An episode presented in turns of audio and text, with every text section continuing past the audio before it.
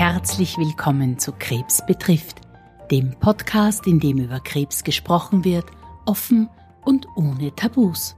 Warum? Weil das Thema Krebs jeden von uns betroffen macht und die meisten auch betrifft, sei es direkt oder indirekt. Wir wollen mit diesem Podcast über Krebs aufklären, wir möchten euch Wissen vermitteln und euch Mut machen.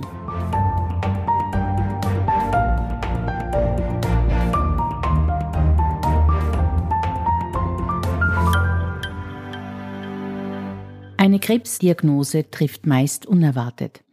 Als Betroffener wird man überhäuft mit Informationen zu einem Thema, das einem vielleicht völlig neu ist und auch viel Angst bereiten kann. Die Termine beim behandelnden Arzt sind meist nicht lang genug und für Angehörige und direkt Betroffene bleiben oft Fragen offen. Wie die Krebshilfe Österreich Betroffene dabei unterstützt und welch weitere tolle Projekte rund um das Thema Krebs von der Krebshilfe Österreich organisiert werden, erzählen uns heute die beiden Geschäftsführerinnen, Frau Magister Martina Löwe und Frau Doris Kiefhaber. Hallo und herzlich willkommen bei Krebs betrifft. Hallo. Hallo. Ich freue mich wirklich sehr, dass wir heute das gemeinsame Interview haben und noch dazu zu dritt. Das ist auch für uns eine Premiere. Und ich darf gleich beginnen bei dir, liebe Doris, und darf dich ersuchen, würdest du dich mal unseren Zuhörern vorstellen, wer du bist, was du machst und vielleicht auch inwieweit Krebs dich betrifft? Ja, vielen herzlichen Dank für die Einladung. Äh, mein Name ist Doris Kiefaber. Ich bin seit 1. Februar 2001 ähm, in der Geschäftsführung der österreichischen Krebshilfe. Ich habe bis zu diesem Zeitpunkt eigentlich mit Krebs äh, war ich nicht konfrontiert, aber circa einen Monat nachdem ich bei der Krebshilfe begonnen habe, ist eine meiner engsten Freundinnen erkrankt. Das war sozusagen von der äh, Unbekanntheit der Erkrankung gleich ein Einschlag äh, in den direkten Bekannten- und Freundeskreis. Dann äh, war viele Jahre in meinem unmittelbaren Umfeld natürlich immer wieder eine Krebserkrankung. Ähm, dann ist äh, mein Vater an Krebs erkrankt und leider innerhalb von drei Wochen verstorben. Und meine Cousine, die wie eine Schwester für mich war, ist äh, auch an Krebs erkrankt, hat lange gekämpft und ist dann im 48. Lebensjahr verstorben. Also es war viele, viele Jahre kein Thema in der Familie und dann doch auch in der Familie. Und Martina, wie geht's dir? Wer bist du, wenn du dich auch kurz vorstellen würdest? Ja, ich bin die Martina Löwe. Ich arbeite seit 1. Jänner 2015 in der Geschäftsführung der österreichischen Krebshilfe, aber eigentlich schon viel, viel länger. Ich arbeite seit 1997, mache ich Kampagnen für die österreichische Krebshilfe ich bin eine klassische Kommunikationsfachfrau und habe in den größten Agenturen gearbeitet und es war mir eigentlich zu blöd, auf Deutsch gesagt, für etwas zu arbeiten, wo ich jetzt nicht so den Sinn dahinter gesehen habe. Ich habe immer das Bedürfnis gehabt, ähm, mit meiner Arbeit der Gesellschaft oder dem Gesamtsystem irgendetwas zurückzugeben oder weiterzubringen. Und äh, so kamen dann auch die ersten Aktionen für die österreichische Krebshilfe, wo ich ich dann sehr schnell gemerkt habe, dass hier mein Herz sehr aufgeht. Ähm, ich habe vor allen Dingen äh, die ganzen Vorsorge- und Früherkennungsaktionen organisiert und das liegt mir auch sehr, sehr am Herzen, nämlich äh, den Mann oder die Frau doch bitte darauf aufmerksam zu machen, dass wir nur eine Gesundheit haben und wenn wir früh genug darauf achten, dass es auch so bleibt, es uns auch länger gut geht. Und das ist auch das, was hier jetzt in meiner Arbeit als Geschäftsführerin der Krebshilfe auch sehr stark hier zu tragen kommt. Also du hast als Kommunikatorin deinen Kanal gefunden, auf den du eigentlich schon lange gewartet hast. Ja, genau. Möchtest du uns vielleicht ein bisschen erzählen, was denn die österreichische Krebshilfe genau ist, wie lange es euch schon gibt. Und ich weiß ja, ihr hattet vor kurzem ein ganz tolles Jubiläum, über das du sicherlich berichten kannst. Ja, wir haben heuer unser Jubiläum. Äh, die österreichische Krebshilfe ist die älteste Krebshilfe der Welt. Wir wurden 1910 unter dem Protektorat des Kaisers gegründet. Das heißt, seit 110 Jahren gibt es uns schon.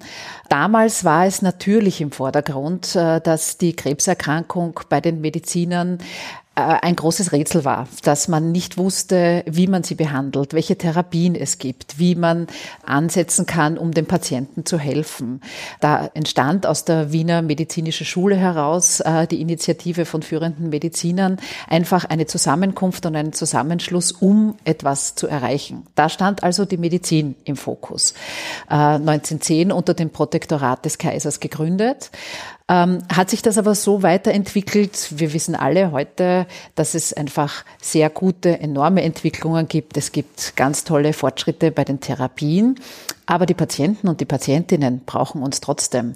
Es geht jetzt weniger darum, dass wir ähm, schauen, dass jeder Patient zu einer Therapie kommt, sondern dass Patienten einfach ihre Rundumbetreuung haben, dass sie psychoonkologisch betreut werden, dass sie finanziell ihnen geholfen wird oder dass sie auch Ernährung, äh, Bewegung, sozialrechtliche äh, Unterstützung bekommen. All das macht die Krebshilfe jetzt. Wir sind also eine sehr breite Organisation geworden mit einem sehr großen Angebot äh, für Patienten, aber auch Angehörige und die Familien der Patienten und das alles kostenlos. Das heißt, der Patient, die Patientin bekommen bei uns Unterstützung, äh, weil wir sie ihnen dank unserer finanziellen oder Spendenmöglichkeit auch bieten können. Also wir hatten ja in, in unserer Podcast-Serie schon einige dieser Themen aufgegriffen. Wir hatten das Thema Ernährung, wir hatten das Thema Bewegung äh, und wir hatten natürlich auch das Thema der Betreuung der Patientinnen und, und dass es sehr wichtig ist, dass sie sich wohin wenden können, wo Expertise da ist und wo man ihnen weiterhelfen kann, die nächsten Schritte zu gehen. Doris, wenn ich mich jetzt an dich wende, die Ziele und die Aufgaben der österreichischen Krebshilfe. Gibt es da Themen, mit denen ihr euch besonders stark beschäftigt oder wo sich im Laufe der Zeit herausgestellt hat, dass gerade da für Patientinnen enormer Wert drinnen liegt und vielleicht auch gerade da äh, es viel Aufklärung und Information darf, weil das irgendwo nicht so leicht zu finden ist oder vielleicht auch die Informationen so viele sind, äh, was dann letztendlich auch wieder zu Verwirrung führt? Also unsere Aufgaben und Ziele sind heute genau dieselben, wie sie 1910 waren. Es sind drei. Äh, zuerst einmal die Information der Bevölkerung über alles, was Mann und Frau tun kann, um Krebs zu vermeiden oder früh zu erkennen. Und das Zweite ist, dass äh, angesprochen wurde, die direkte Hilfe für Patientinnen und Patienten, egal an welcher Krebsart äh, sie erkrankt sind und natürlich auch Unterstützung der Angehörigen, weil Angehörige sind genauso betroffen und äh, sind keine Anhängsel. Der dritte Bereich äh, ist einer, der uns natürlich sehr, sehr wichtig ist. Das ist die Förderung der Krebsforschung. Das ist aber jener Bereich, den wir leider am wenigsten bespielen können weil wir nicht über die finanziellen Mittel verfügen. Äh, daher konzentrieren wir uns auf die beiden Bereiche.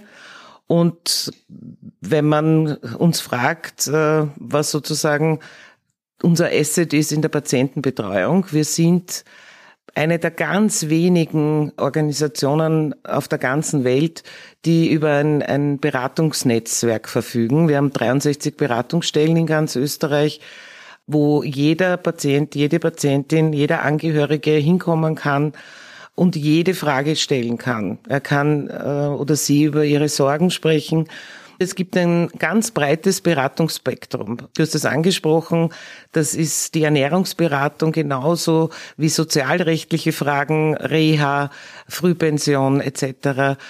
Das ist aber vor allen Dingen die psychoonkologische Begleitung vom Moment der Diagnose bis zur Heilung hoffentlich, aber wenn Heilung nicht möglich ist, dann Langzeitbetreuung und wenn es wie leider oft auch nicht gut ausgeht, dann auch in der Sterbebegleitung und in der Trauerarbeit. Ähm, eines, worauf wir zu Recht stolz sein können, ist die finanzielle Soforthilfe. Also es gibt immer mehr Patienten, gerade jetzt in diesen Zeiten sehen wir das, die auch finanzielle Unterstützung brauchen und die können wir leisten. ähm, sind circa zwei Millionen Euro im Jahr, die wir brauchen, um basisfinanzielle Unterstützung zu gewähren. Und zwar immer dann, wenn Patienten durch die Erkrankung in finanzielle Not geraten.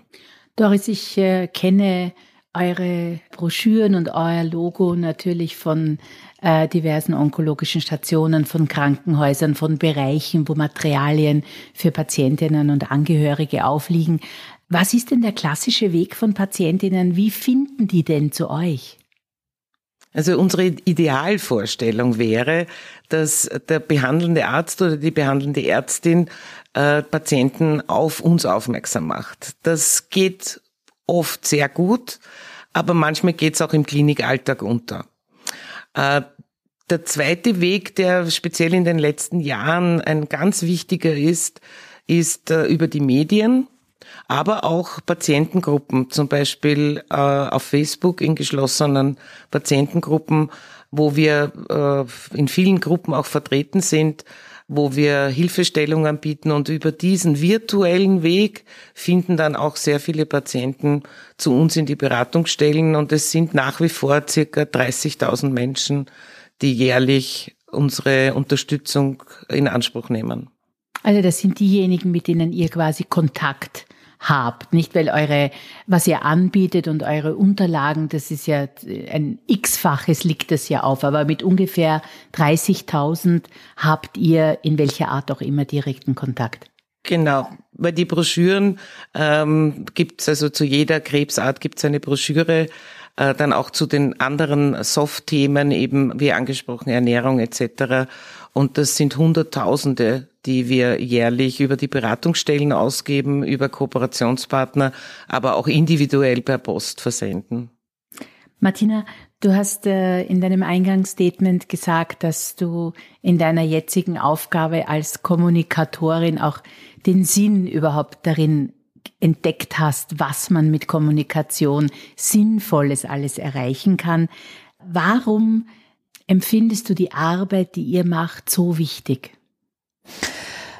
Ja, es ist einfach auf mehreren Ebenen eine wichtige äh, Sache, die wir tun. Also natürlich, um jetzt bei, der, bei unseren Aufgaben zu bleiben, es geht um die Information der Bevölkerung, um alles zu tun, um möglicherweise eine Krebserkrankung zu verhindern oder eben auch früh zu erkennen. Und das sind viele, die das gar nicht wissen, was man da tun kann. Natürlich, gesunde Ernährung ist schon äh, in den Alltag eingezogen oder der vielen, vielen Menschen in den Alltag eingezogen. Aber wir leben in einem Land, wo wir Früherkennungsuntersuchungen auf Krankenschein erhalten, wo wir eigentlich nur hingehen brauchen, aber die Menschen gehen einfach noch zu wenig hin. Äh, es sind sehr viele Dinge, die in letzter Zeit äh, auch dank äh, der Arbeit der Krebshilfe eingeführt worden wurden, wie auch das Mammographie-Screening. Aber wenn wir uns da die Männer anschauen, die gehen noch gar nicht gern zum Arzt ab 45 zur Krebsfrüherkennung. Und da ist einfach noch viel zu tun und noch viel aufzurufen, um zu schauen oder einfach nur um zu kommunizieren, dass wir in einer sehr guten Lage sind und wir sie aber eigentlich nur nutzen müssen. Doris, vielleicht äh, eine Frage gleich im Anschluss an dich. Ihr habt ja auch die eine oder andere Aktion, die sich jährlich wiederholt, um eben genau auf gewisse äh, Krebserkrankungen aufmerksam zu machen. Und weil die Martina gesagt hat, dass gerade bei Männern gibt es ja wahrscheinlich auch noch äh, Aufholbedarf. Also mir ist immer im Kopf jedes Jahr die Kampagne, wo den Männern die Krawatten abgeschnitten werden. kannst du uns vielleicht ein bisschen erklären, worum es da geht? Oder vielleicht fällt dir auch noch eine andere Aktion ein, die, also eine, eine Kampagne, die ihr veranstaltet? Ja, der Vorstand der österreichischen Krebshilfe hat äh, schon vor vielen Jahren beschlossen, dass wir die Bevölkerung auf all jene Früherkennungsuntersuchungen aufmerksam machen, wo Früherkennung auch wirklich einen therapeutischen Vorteil bringt, beziehungsweise auf Untersuchungen, die dazu dienen, dass man Krebs auch vermeiden kann. Im Speziellen zum Beispiel Gebärmutterhalskrebs ja, äh, oder Darmkrebs. Das sind in Wahrheit die einzigen beiden Krebsarten, die wir auch verhindern können, indem wir Vorstufen erkennen und entfernen. Das heißt, äh, es gibt eine Handvoll Aktionen, die wir machen. Das beginnt rund um den äh, vierten, dritten, um den internationalen HPV-Impftag, dass wir auf die Wichtigkeit der HPV-Impfung im Kampf gegen Krebs äh, aufmerksam machen. Geht dann weiter gleich ins Darmkrebsmonat März, wo wir seit 2002, glaube ich, habe ich die erste Aktion gemacht, auf die Wichtigkeit der Koloskopie hinweisen und dass alle Menschen ab 50 das eigentlich machen sollten. Geht dann in den April, wo die Lustai-Aktion äh, startet, die wir zweiteilig machen, im April und im November. Geht dann weiter äh, zur Hautkrebsvorsorge und zum 31.05. zum Weltnichtrauchertag. Das ist eindeutig eine richtige Präventionskampagne, die wir fahren. Dann zur Pink Ribbon Aktion, die heuer zum 18. Mal stattfindet. Und seit zwei Jahren bespielen wir den, den Internationalen Brustkrebsmonat auch mit dem Thema Unterleibskrebs. Das sind so im Wesentlichen die Früherkennungsaktionen, die wir jedes Jahr durchführen. Und natürlich am 4.2., das ist der Weltkrebstag. Das ist der Tag, an dem wir gemeinsam mit anderen traditionell äh, auch Themen äh, in die Öffentlichkeit tragen, die für Krebspatienten wichtig sind. Wir hatten es schon kurz gestreift, Martina, aber vielleicht äh, gibt es da auch noch was zu ergänzen. Das wäre die Frage, wie ihr denn kommuniziert. Also wir, wir hatten schon die, äh, Doris hatte erwähnt, Social Media spielt mehr und mehr eine Rolle, um Patientinnen organisiert in, in Gruppen zu erreichen. Äh, wir sehen das ja auch alle, ihr seid medial sehr stark vertreten, also klassische Kommunikationskanäle wie Presseaussendungen etc. Aber gibt es noch etwas, worüber oder womit ihr kommuniziert, was wir hier noch nicht gestreift haben? Ja, das hat sich eigentlich auch in den vergangenen 110 Jahren stark gewandelt. Also äh, gab es früher eher Veranstaltungen, wo man halt versucht hat, ein paar Menschen auf der Straße, wo auch immer zu treffen. Äh, gelingt es uns heutzutage auch dank der modernen Medien einfach viel äh, fokussierter, viel zielgerichteter all die Menschen zu erreichen, die wir zu welchem Thema auch immer erreichen wollen. Also wie die Doris schon auch gesagt hat, eine der wichtigsten ähm, Kommunikationsinstrumente, die wir schon sehr lange machen äh, und die auch trotz aller neuen Medien nicht verschwinden werden, sind unsere Broschüren, weil da ist also wirklich eine gesammelte Information äh, gut aufbearbeitet und leicht verständlich äh, für den Patient, die Patientin oder auch für Herrn und Frau Österreicher, wenn es um die Vorsorgeaktionen geht. Äh, das ist so unser Basiswerk an und für sich ähm, die wir natürlich auch über Internet zum Download kostenlos anbieten können. Also das hilft uns schon auch sehr, auch jetzt wieder Ressourcen äh, zu sparen, weil wir es auch online anbieten können. Ähm, was uns natürlich auch sehr hilft, wir sind ja die Geschäftsführerin des Dachverbandes. Wir haben in jedem Bundesland einen Landesverein. Das sind auch die, die die Beratungsstellen betreiben. Und das sind auch die äh, Vereine, die unsere Kampagnen, die die Doris und ich äh, pro Jahr auf die Füße stellen, äh, dann aber auch im Bundesland quasi vor Ort runterbrechen. Wenn wir die Landesvereine nicht hätten, kämen wir nicht in jeden Winkel sage ich mal, weil jedes Bundesland dann einfach auch unsere Materialien erhält und in Abstimmung mit uns die Aktionen dann äh, auf Länderebene auch umsetzt. Und das macht dann das Ganze auch viel größer, weil wir dadurch auch einfach eine viel, viel, viel größere Kraft bekommen.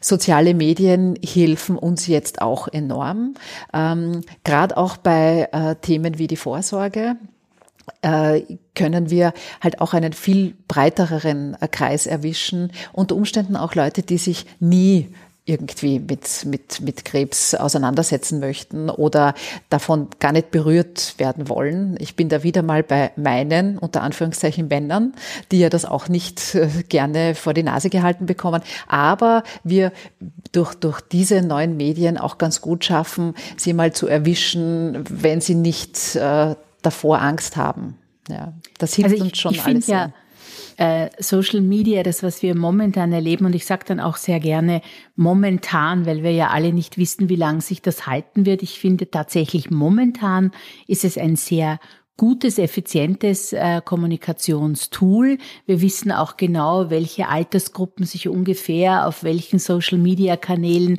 befinden. Also man kann hier schon auch sehr äh, gesteuert die Informationen selbst lancieren.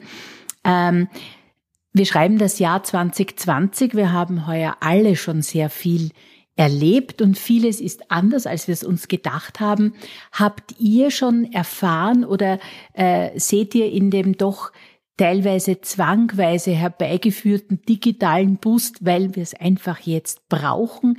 Äh, konntet ihr daraus schon äh, Vorteile ziehen und habt ihr vielleicht etwas erkannt, äh, was ihr jetzt in Zukunft anders machen wolltet oder bespielen würdet?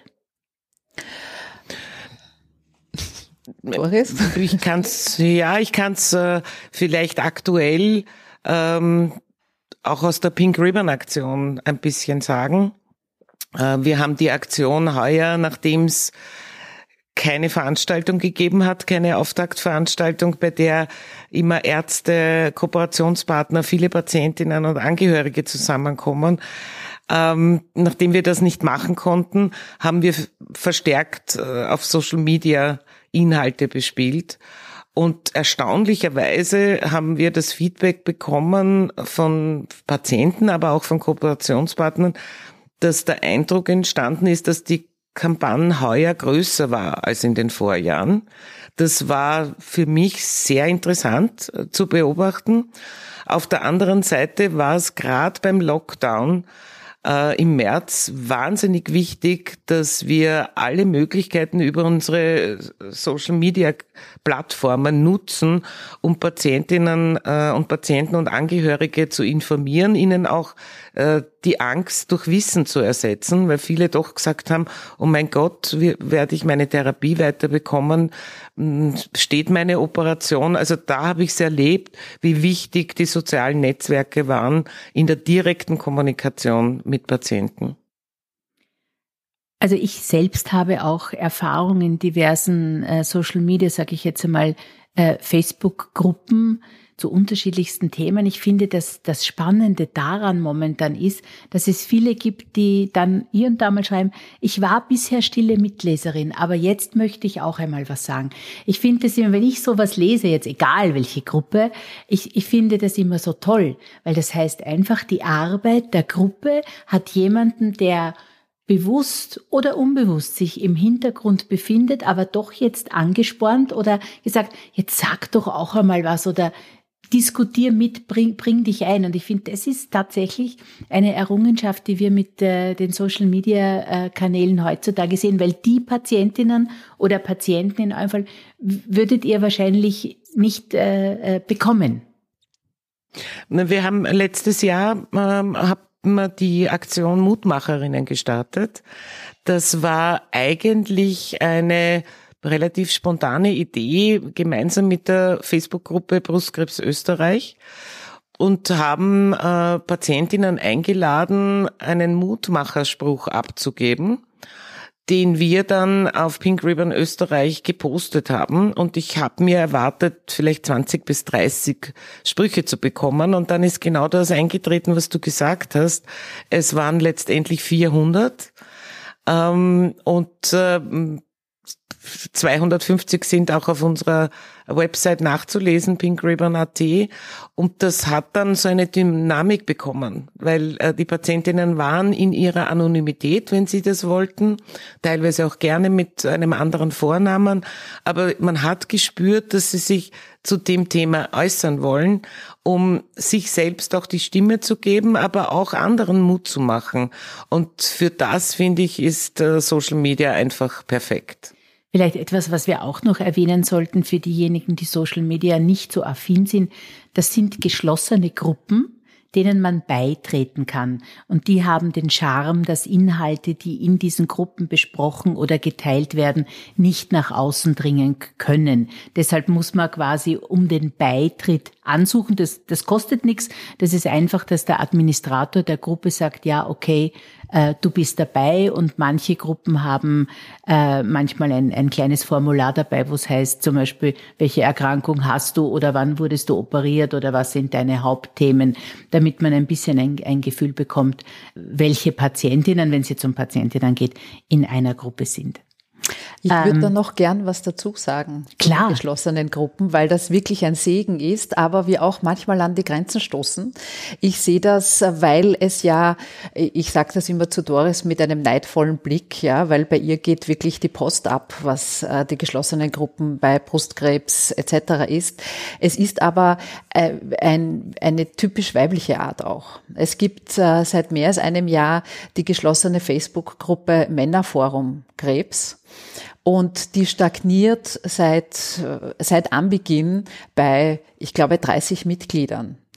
Und es ist ganz, ganz, ganz anders, wie Männer in sozialen Medien umgehen und Frauen. Es ist ein Segen und es gibt ein paar, die genauso aktiv sind, aber bei Männern funktioniert das nicht so. Die müssen wir uns noch irgendwie anders holen da sind wir erst am Erarbeiten und am Erfahrung sammeln. Es ist ja nicht nur so in den sozialen Medien, es ist auch in den Beratungsstellen so. 98 Prozent der Patientinnen sind Patientinnen. Männer lassen sich ganz selten psychoonkologisch helfen. Und wenn, dann kommen sie mit einer Checkliste mit Fragen, die abgearbeitet werden müssen. Und alles, was ein bisschen so ein Psy voran hat, wird ausgeblendet bei vielen Männern. Also für mich war das ein Aha-Erlebnis, als ich mit einem Patienten äh, sprach, den ich sehr gut kenne, der sehr lang auch äh, bei der Krebshilfe Wien in Betreuung war und wir in einer Diskussionsveranstaltung die Moderatorin dann fragt, wie haben denn Sie sich bei der Krebshilfe helfen lassen, psychoonkologisch helfen lassen, äh, kam die Antwort, ja, ich war bei der Ernährungsberaterin. Also es ist für mich schon auch ein Zeichen und auch eine, eine Vorgabe oder auch eine Aufgabe, ähm, hier noch was zu bewirken und hier auch noch Kanäle zu schaffen, die wahrscheinlich besser passen müssen als so, wie wir sie jetzt haben, damit wir auch den Männern ein Stück weit mehr begleitend und betreuend zur Verfügung stellen können, stehen können.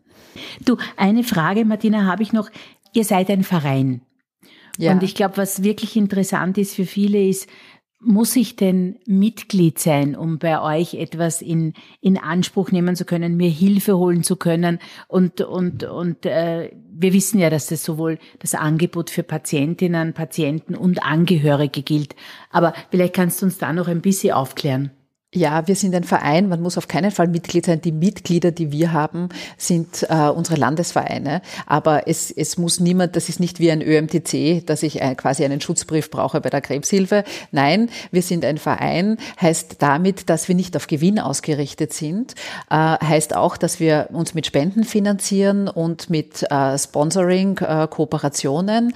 Und alles das, was wir äh, lukrieren können an Spenden, wird dafür verwendet, dass wir eben Information, äh, wie die Doris schon gesagt hat, Information und Aufklärung bieten, beziehungsweise Begleitung und Betreuung und Hilfe für die Patienten und ihre Angehörigen. Das geht völlig unbürokratisch, am besten unter www.krebshilfe.net einfach mal die Landkarte aufmachen, schauen, wo sind wir überall, äh, beziehungsweise was, äh, was ist das wichtigste Thema, das mich gerade betrifft. Und auch dort findet man immer die richtigen Ansprechpartner. Also keine Sorge, kein Mitglied, gar nichts. Einfach bei uns äh, anrufen, e-mailen oder einfach auf der Webseite schauen. Ist schon ein, ein toller Service.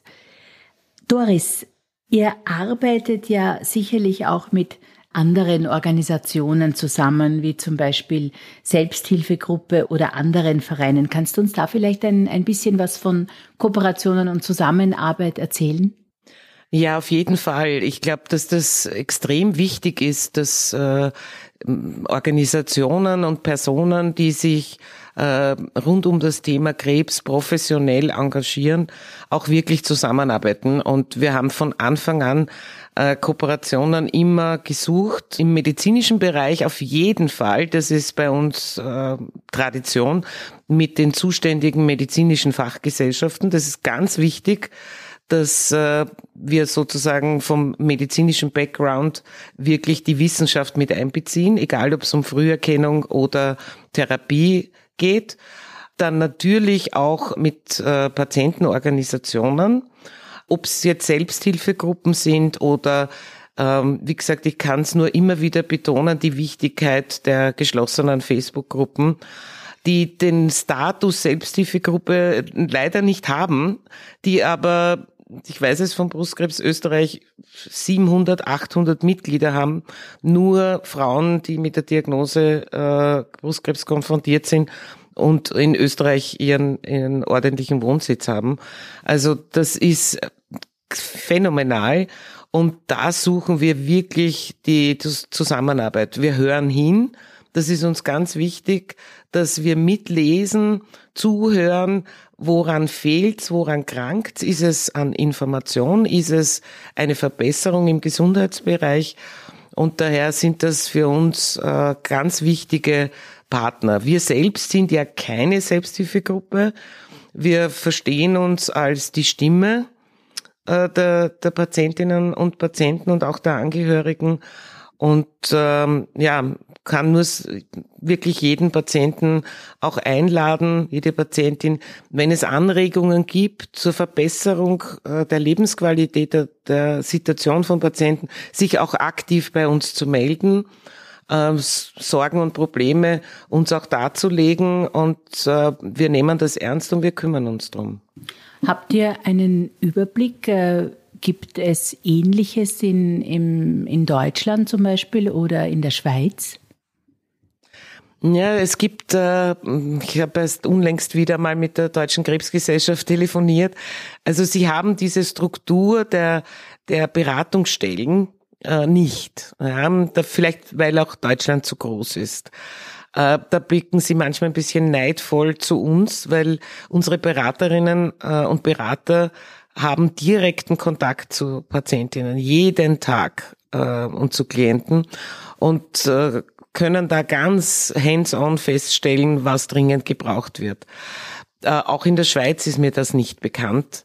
Ähm, ich glaube, das ist etwas, was wir unserer Vorgängerin, der Inge Schilling, ähm, die leider schon verstorben ist, als Ironie des Schicksals auch an Krebs. Sie hat die Idee zu den Beratungsstellen gehabt vor circa 30 Jahren und äh, hat das mit der Wiener Beratungsstelle begonnen. Und äh, ja, jetzt ist ein Netz von 63 Stellen und 100 Beraterinnen. Das ist toll. Und die müssen natürlich alle finanziert werden. Das ist auch ganz Muss klar. Muss finanziert werden. Äh, wir werden auch immer wieder gefragt, ob wir ehrenamtliche Helfer brauchen oder Helferinnen. Äh, sehr gerne, aber bitte um Verständnis, dass wir das nur im administrativen Bereich oder im Eventbereich mit Handkuss gerne äh, entgegennehmen. Aber wenn es um äh, den Patientenkontakt geht oder Angehörigenkontakt, dann haben wir eine, klare Richtlinie. Das sind unsere ausgebildeten professionellen äh, Psychoonkologinnen und Lebens- und Sozialberaterinnen. Das heißt, wenn ich euch gerne unterstützen möchte, da wo es möglich ist, dann wende ich mich ganz einfach an euch und vielleicht gibt es eine Aufgabe, die ich äh, für euch ehrenamtlich übernehmen kann. Ein leichtsinniges Angebot, das sicher angenommen wird. Martina, magst vielleicht noch einmal, wir haben es gestreift, aber ich, ich würde es äh, schon gern noch einmal festhalten, äh, wie ihr euch denn finanziert. Äh, wir finanzieren uns ausschließlich aus Spenden, ähm, äh, aus Spenden von Privatpersonen ähm, oder auch als Sponsoring und Kooperationen mit Unternehmen. Wir haben keine öffentlichen Förderungen, wir äh, werden auch nicht von öffentlicher Hand irgendwie subventioniert.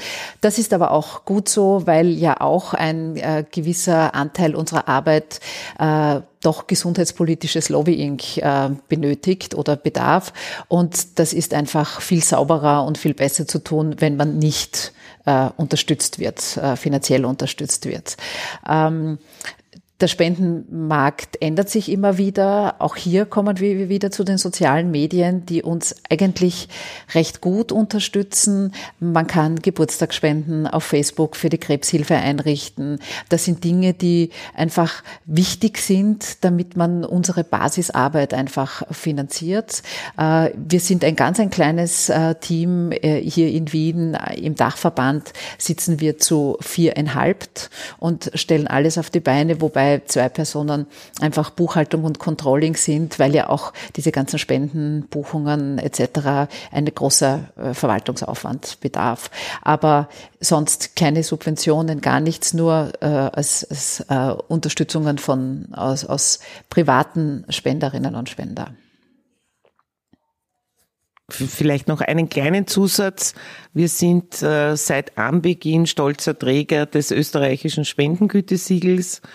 Ähm, das ist ein, ein, ein, eine Auszeichnung, die jährlich vergeben wird an Vereine, die sich durch besondere Transparenz und Sparsamkeit auszeichnen. Und das möchte ich äh, allen potenziellen Spenderinnen und Spendern mitgeben. Sehr viele Organisationen haben das. Und wenn sie äh, einer Organisation eine Spende zukommen lassen wollen, dann achten sie darauf, dass das österreichische Spendengütesiegel äh, drauf ist, dann haben sie eine Gewissheit, dass die Spende so ankommt, wie sie sie gedacht haben. Sicherlich ganz, ganz, ganz wichtig für alle Spenderinnen und Spender. Rückblickend auf eure Arbeit gesehen, auf die Arbeit der, der Krebshilfe, österreichische Krebshilfe generell, gibt es da vielleicht die eine oder andere Geschichte, die ihr noch gerne mit uns teilen wollt, die euch persönlich emotional sehr berührt hat? Ich fange vielleicht mit der Martina an, du nix so. Ja, natürlich. Also es hat sich, wir haben schon sehr viel irgendwie erlebt, aber so ein Highlight in den letzten Jahren war also für mich persönlich ähm, das Engagement rund um das Rauchverbot in der Gastronomie. Wir waren es ja, die äh, mit der Don't Smoke Initiative dann auch das Volksbegehren gestartet haben und das war etwas, das völlig über uns hereingebrochen ist. Ähm, ich kann mich noch gut erinnern, es war, ich glaube, der 12. Dezember äh, 2017, als mich Professor Samonik angerufen hat und gesagt hat, da bei den Regierungsverhandlungen, so wie das ausschaut, äh, wird das beschlossene, 2015 beschlossene Rauchverbot gekippt. Da müssen wir was tun. Hat sich sofort mit Professor Sevelda zusammengeschlossen und ähm, ich habe gesagt, na ja, wir können nur eine Online-Petition jetzt mal rasch aufsetzen, um gleich einmal zu zeigen, dass der Großteil der Bevölkerung da dagegen ist. Und binnen zweieinhalb Stunden, also das Ersttelefonat war 16 Uhr und bis um, naja, 19 Uhr hatten hatten wir auf äh, www.don'tsmoke.at diese Online-Petition oben. Und ähm, das ging so rasch, dass wir dann auch schon in der ZIP 2 mit dieser Online-Petition waren und über Nacht die ersten, äh, ich glaube, fast 100.000 Unterstützer hatten. Und das war natürlich schon eine Zeit, wo man gewusst haben, es wird jetzt irgendwas passieren, aber so von heute auf morgen und zack und ab dem 12. Dezember bis eigentlich in den Februar hinein ich rund um die Uhr für dieses Volksbegehren oder halt damals noch diese Petition äh, am Küchentisch noch schnell die Mails äh, beantwortet, jedes, jede Anfrage persönlich beantwortet und so. Das war schon was, was sehr, ähm, sehr prägend war aber auch für mich ein Seelenheil bedeutet hat, weil es ja genau das war, warum ich gesagt habe, ich möchte in einem Verein wie der österreichischen Krebshilfe tätig sein und mein Können, mein Wissen, äh, meine Kommunikationskraft für genau so etwas einsetzen zu können. Und das, das, ja, letztendlich ist es aufgrund auch des Charismas und des starken Einsatzes unseres Präsidenten, Professor Sevelda ist ja da wirklich genialst gewesen und hat auch mit auf politischer Ebene wunderbar hier auch Druck erzeugt und das war ein wunderbares Zusammenspiel und das ist eine Geschichte, die ich sicherlich äh, nie in meinem beruflichen Leben vergessen werde. Und auch eine Geschichte, die letztendlich zu einem positiven Ende geführt hat, muss man auch sagen. Absolut. Und es ist kein Thema mehr mittlerweile. Ja, wir haben jetzt gleich mal 1. November, ein Jahr. In Wahrheit ist es kein Thema mehr. Nein. Sehe ich auch so. Doris, hast du eine Geschichte, die dich emotional besonders stark mitgenommen hat? Ja, es viele. In 20 Jahren gibt's ganz viele Geschichten, das ähm, teilweise im Team, ja, Nächte, wo wir bei Klausuren über Klienten und Patienten gesprochen haben, das mich nachhaltig auch geprägt hat. Aber die große Geschichte meines Lebens ist eigentlich Pink Ribbon. Zu sehen, dass aus einer Idee, das Pink Ribbon in Österreich einzuführen, dank der Hilfe, muss ich sagen, der Uschi Fellner, aber auch vielen Partnern in 18 Jahren äh, eine Bewegung entstanden ist, die nachhaltig das Vorsorgebewusstsein verändert hat, dass äh, Frauen auch aus dem Tabu geholt hat. Und vor allen Dingen, wir haben acht, über acht Millionen Euro an Spenden gesammelt, die ganz direkt den Frauen auch wieder zugute gekommen sind, wenn sie Hilfe gebraucht haben, egal in welcher Form. Und ähm, ja, hat sozusagen äh, das sehr, sehr berührende Ende heuer damit gefunden, dass ich die Freude und Ehre hatte, gemeinsam mit Julia Rabinowitsch und äh, Sabine Hauswirt als Fotografin das Buch Mutmacherinnen rauszugeben unter Amazing Media, wo zwölf Frauen, die mit der Diagnose Brustkrebs konfrontiert sind, äh, ihre persönliche Geschichte erzählt haben. Und ich habe mir für jede Frau einen Tag Zeit genommen, die Interviews geführt, dann die Geschichten niedergeschrieben und jede der zwölf Frauen hat unglaublich berührende Geschichten. Also Zorika, die das dann leider nicht geschafft hat, die verstorben ist, war konfrontiert mit der Situation, dass ein paar Monate vor ihrem Ableben sich eins der beiden Kinder zu ihr gekuschelt hat und ihr gesagt hat, Mama, du darfst nicht gehen, du musst da bleiben. Also bleibt einem auch nach 20 Jahren wirklich der Atem weg. Und vielleicht zur Abrundung auch eine, die bis jetzt gut ausgegangen ist und hoffentlich auch noch gut ausgeht von einer ganz tollen Frau, der Christa, die schon sechs Krebserkrankungen hatte und mit dem Thema so offen umgeht und auch mit ihren Enkeln, mit dem Kleinen so offen umgeht und der äh, Laurin hat, äh, wie sie beide Brüste verloren hat, hat sie ihm das ganz offen erzählt und er hat unglaublich lieb reagiert und ihr gesagt, dass er einen Kleber erfinden wird, damit man die Brüste wieder ankleben kann und damit er gut drauf liegen kann. Und das sind schon so Momente, wo, wo einem bewusst wird, welche Dimension eine Krebserkrankung hat und welche Nähe es auch bringt zu Patientinnen und Patienten.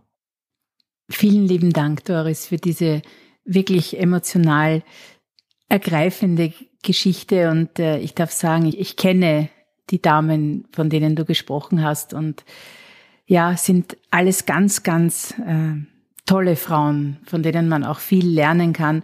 Und das Buch Die Mutmacherinnen, das ist so treffend, weil die Damen machen wirklich Mut. Also wenn, wenn man das liest, wenn man das sieht oder wenn man die Möglichkeit hat, mit ihnen zu sprechen, das gibt echt Kraft von innen. Und das sehe ich, ist ja das seht ihr ja als österreichische Krebshilfe auch als eure ureigenste Aufgabe, den Krebspatientinnen und den Angehörigen Mut zu machen und sie zu bestärken und ihnen Wege zu zeigen, mit, wo sie sich leichter tun, um sie zu unterstützen.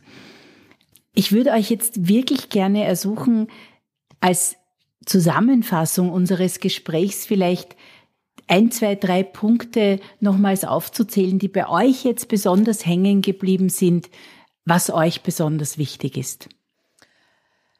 Für mich besonders wichtig einfach die Message äh, an den Mann und an die Frau, sich um die Gesundheit zu kümmern, dran zu denken, ab einem gewissen Alter die Krebsfrüherkennungsuntersuchungen wahrzunehmen, die empfohlen sind, findet man alle unter www.krebshilfe.net.